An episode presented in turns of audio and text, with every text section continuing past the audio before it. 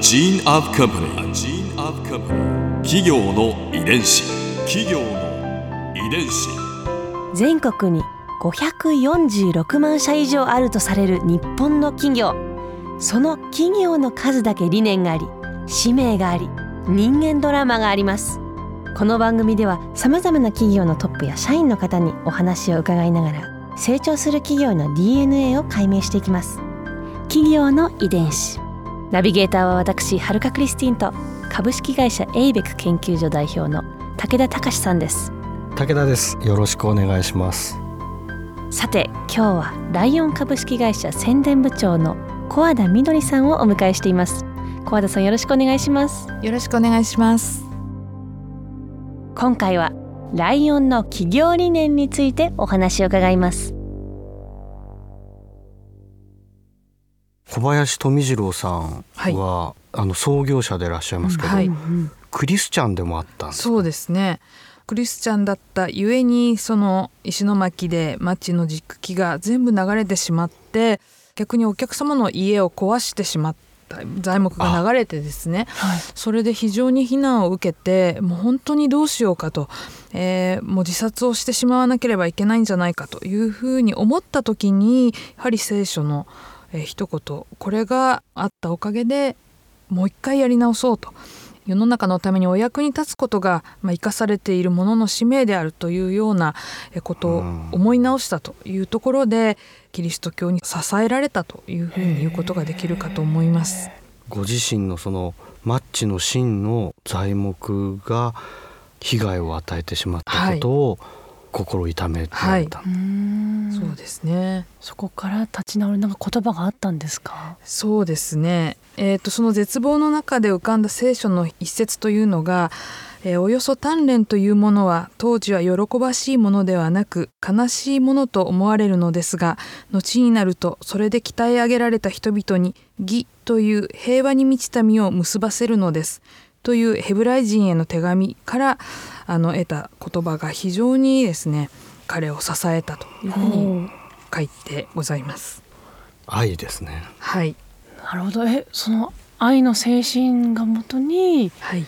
もう一回頑張ろうっていうふうに。そうですね。あのその後小林富次郎はもう何回も先ほど言ったように石鹸の会社が潰れたりとか、はい、うん。えーいろんな事業をやろうとした矢先に、えーそういった被害に遭ったりとかいろんな困難にぶつかるんですがその度にこの言葉に救われて負けずに頑張ろう。というようなことで、えー次々といろんな賞賛があるえー仕事には手をつけていったというふうに聞いております。はあ、一度や二度じゃないんですね。そうですね。何度もとちょっと見るとまあ普通の人ならへこたれてしまうような、うん。自分の病気もあったりとかですね、うん。あの本当にえーよく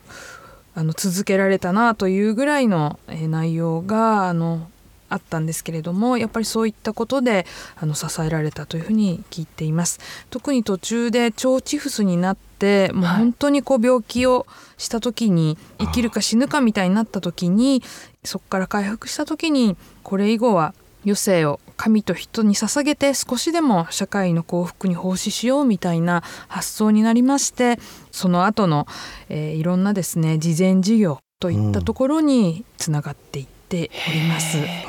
慈善事業といっても、はい。えーなかなか一人でできることっていうのは限られているので本当にこう慈善券付き歯磨きというのを売り出しましてその使った歯磨きの袋をですね、自分がここの慈善団体に、えー寄付したいなというところにこう空袋を持っていくと、まあ、そこで何枚か集まったものをまとめて、えー1枚1輪で、まあ、現金が渡されるというような仕組みをやったんですね。で、まあ、途中売名行為じゃないかだとかいろいろ言われたようなんですけれども、実際にその袋ってこう我々もそうなんですけれども、まあ、やりたい気持ちはあるけれども持っていくのが面倒くさいとか、まあ、誰かがやってくれるだろうということでその袋って捨てられてしまうことが多いということから捨てられた分も全て現金に換算しまして、えー、慈善団体に配分したと。ですごいのがその20年間で約70億円の寄付をえ実施したという。すごいやっぱここまでいくともう本当に売名行為ということをもう言う人もいなくなったというように聞いております。いやそれだけもう突き進んでいった信念を持ってたんですね。はあの一つ気になるんですけど、ライオンといえばあの今日を愛するライオンうん。ってメッセージあるじゃないですか、スローガン。これもやっぱりその愛ということで関わってくるんですか？そうですね。今日愛するというのはちょうど2012年今社長の浜が、えー社長になった時にやっぱりその新しい時代を作っていく革新的なスローガンというもので、えー今までのものを見直して今日を愛するという言葉になりました。やはり一日一日というのが、まあ、人の人生とか、まあ、将来をつないでいく大事な日だと。でいろんな記念日はあるんですけれどもそうだけじゃなくってやはり今日という一日一日の暮らしをもう愛おしみながら大切に丁寧に前向きに生きるというようなことを我々が支えていきたいというような思いを込めて、えーこの言葉にしています。企業の遺伝子会社にはこう社税とかはい社訓とかあると思うんですけど、はいライオン社はどんな社税があるんでしょうか？えー社税につきましては愛の精神の実践というところが実は社税に含まれております。すごいすごいですね。はいすごい言葉が出てきましたね。えどどういうことですか？えっと我々はメーカーではありますけれどもやはり人々の幸福うんとか、えー便利な生活に対して、えー愛の精神の実践をしていこうというような思いで物や情報を提供していこうという、えー気持ちが込められた社税になっております。会社のねこの歴史と脈々と。もしあの挫折がなかったら、小林富次郎さんの挫折がなかったらもしかしたらこの言葉は生まれてないかもしれそうないし。ですね。はい。まあでも一つ言えるのはやっぱり小ま小林富次郎、まあ我々は王と呼んでますけれども、和王王ってあのおお沖縄の王ですね。あ大きなの、はい。うん。はやっぱりすごく耐えてやってきたことがやはり今の我々も見習うべきことやっぱりこうお金だとかだけじゃなくってその社会貢献とかそこまで行って事業だからこそ我々もすごく今聞いても新鮮だったり、うん。見習うべきだったりその企業の中核となるべき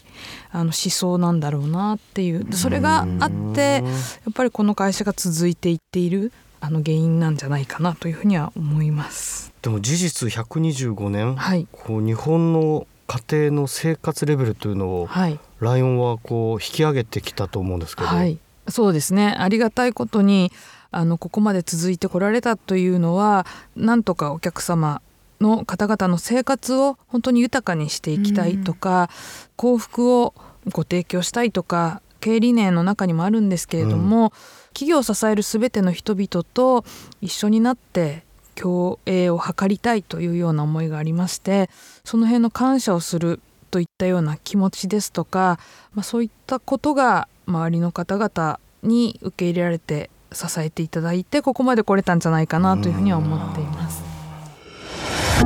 ここで春風ビューポイント今回小和田さんのお話の中で私が印象に残ったのはライオンのシャゼである愛の精神の実践という言葉です実際に小林富次郎さんは20年間で70億円の寄付を実践していました。そしてライオンは125年間物を売るだけじゃなくて社会貢献を大切にする姿勢を続けてきたのはすごいことですよね。ビジネスとそして慈善活動のその共存は、まあ、しかもね実践はなかなか難しいとは思いますけれどもそれをやり遂げてきたっていうのはすごいなと思いますね。企業の遺伝子。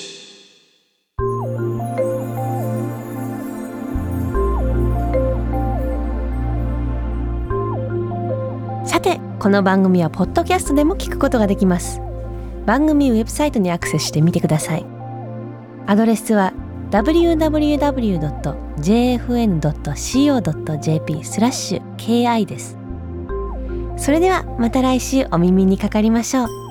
企業の遺伝子ナビゲーターは私はるかクリスティンと株式会社エイベック研究所代表の武田隆でした。